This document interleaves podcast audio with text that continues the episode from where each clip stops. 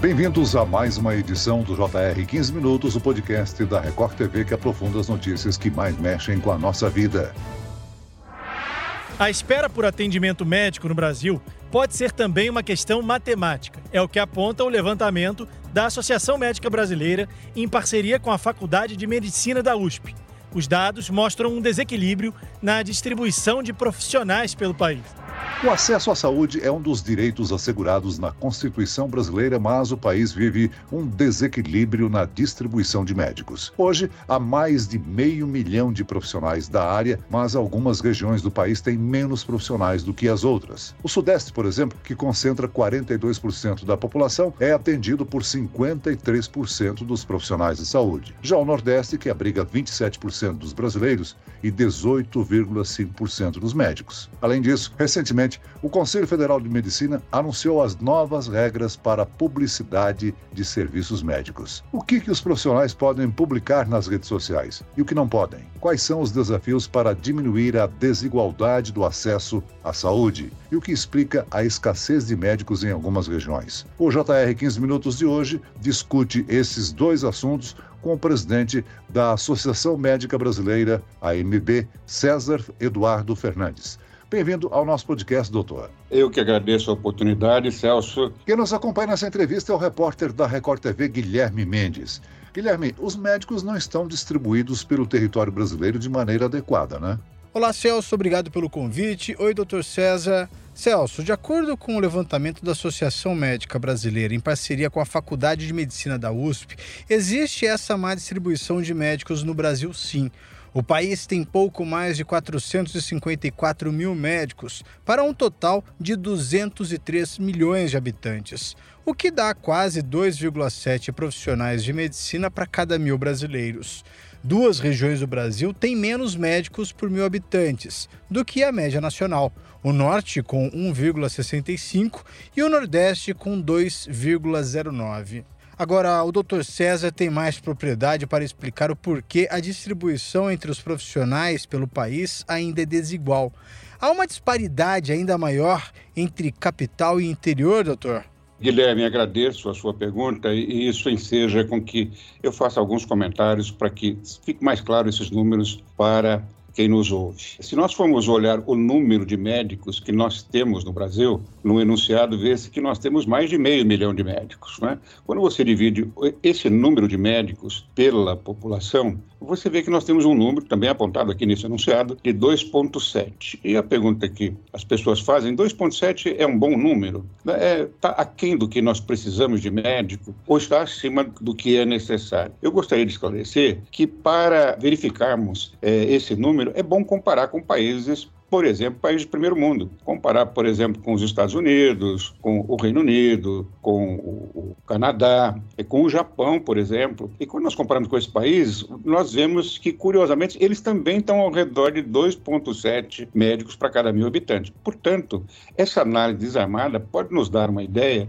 de que nós estamos bem com o nosso número de médicos. O problema é o que a pergunta registra é? A nossa distribuição, a questão distributiva de médicos está bem? Não, ela está péssima. Ela está péssima. Né?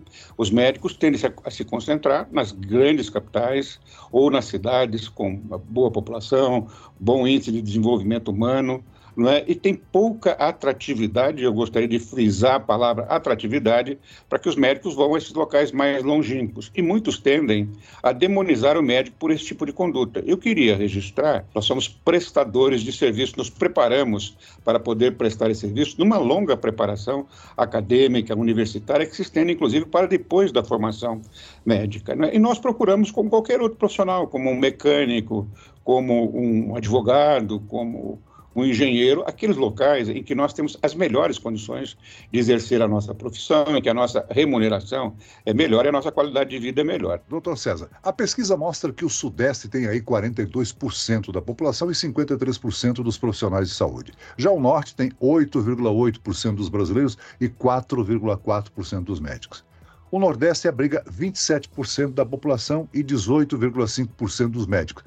Esses números mostram aí a dificuldade em democratizar o acesso à saúde, seja ela pública ou particular? Realmente, essa distribuição, não, não há como negar, ela é absolutamente desigual. Quem deve resolver esse problema? Não, é? não deve esperar iniciativa autônoma, espontânea, né, nascida do próprio desejo do médico. É possível que, se nós esperarmos isso, alguns médicos vão querer ir para essas regiões, mas a maioria não. Então, precisa de uma política de Estado. Então, esses governos entram, ainda que tomem medidas acertadas, essas medidas podem ser absolutamente derrubadas pelo governo que se segue. Enquanto que a política de Estado, não. Ela segue, independente de quais governos estejam. Dou um bom exemplo, que a população vai entender muito bem. A política do judiciário, da magistratura, né, para juízes, para promotores. Cada governo que entra não muda isso, já está bem estabelecido. Não é? Então, não faltam no interior, não faltam nas pequenas cidades, nem juízes promotores, faltam médicos. Porque o juiz e promotor tem uma carreira de Estado, onde ele faz por toda uma vida. Ele começa promotor numa pequena cidade e depois ele caminha, pode inclusive chegar aos grandes centros se essa for a sua vontade.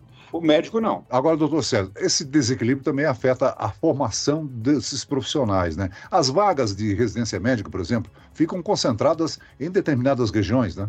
Nós temos um divisor de águas aí que foi o ano de 2013, 10 anos atrás, portanto, quando se criou a lei é uma lei que existe, chama-se Lei dos Mais Médicos. E a Lei dos Mais Médicos pressupõe de que nós deveríamos levar as escolas médicas para o interior interiorizar as escolas médicas, porque tinha uma ideia equivocada, hoje se mostra equivocada, de que se você forma médicos nos grandes centros, eles ficam nos locais de formação. Então, pensando nisso, vamos formar médicos no interior, nessas regiões longínquas, né? e lá eles ficarão depois de formados. Grande equívoco, porque a formação médica nesses locais longínquos ela é precária.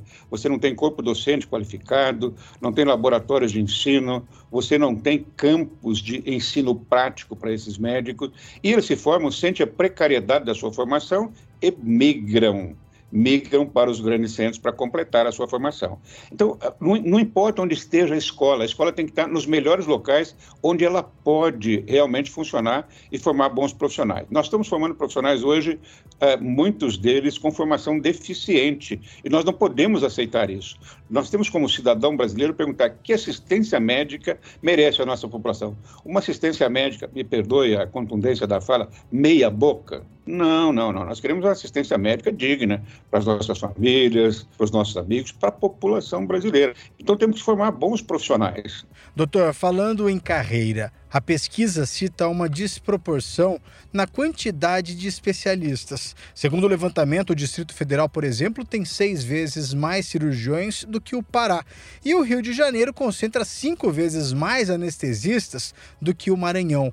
Os gestores têm dificuldades de contratação? Os profissionais querem ficar nos locais onde eles têm melhores condições de trabalho. Então, eu tenho, primeiro, que criar condições de trabalho nessas regiões. Segundo, políticas de incentivo, eu volto à questão da carreira de Estado, né, com remuneração digna, com condição de moradia adequada para esses médicos, para que possam ter lá as suas famílias né, e para que eles possam exercer a profissão. A Inglaterra, a Inglaterra né? Lá faltam anestesistas. Eles estimam que daqui a 10 anos eles terão uma falta de 15 mil anestesistas. Estão preocupadíssimos com isso.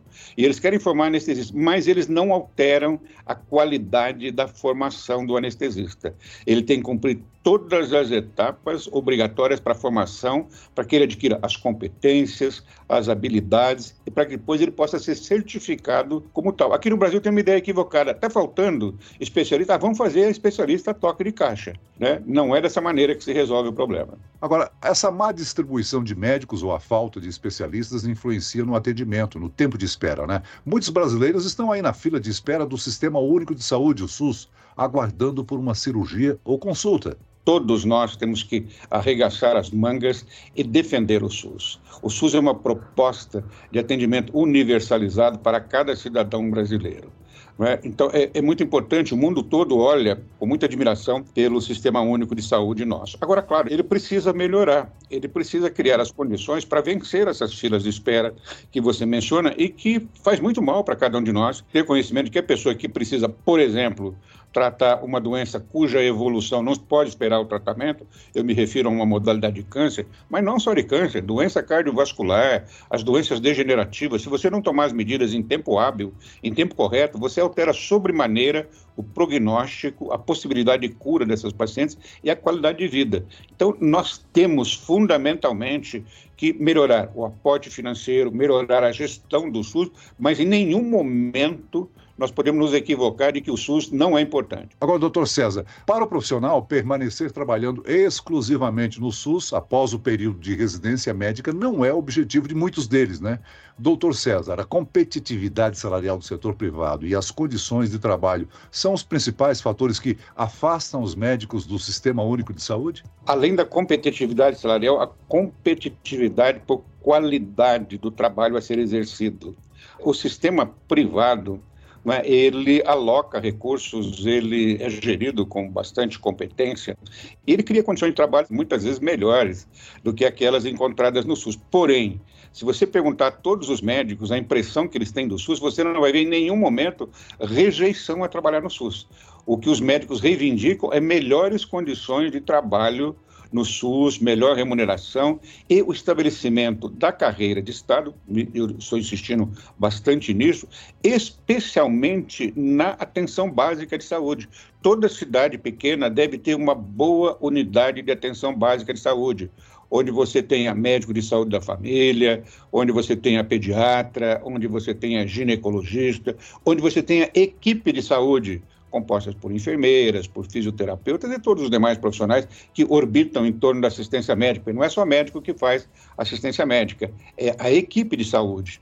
É? Então, nós, nós achamos que os médicos não têm rejeição para trabalhar no SUS, eles apenas exigem melhores condições de trabalho e carreira. Doutor César, recentemente o Conselho Federal de Medicina apresentou uma série de regras sobre a publicidade médica e as clínicas terão até março de 2024 para seguir as diretrizes. Quais foram as mudanças? As normas que o CFM recém-editou, elas são normas que visam, de um modo geral, a que o médico não faça uma publicidade que o coloque numa condição diferenciada ou com privilégios em relação aos seus demais colegas, como se ele apenas fosse capaz de realizar aquela, aquele procedimento e que outros profissionais não pudessem fazê-lo. Mais do que isso, ele não pode expor pacientes, né?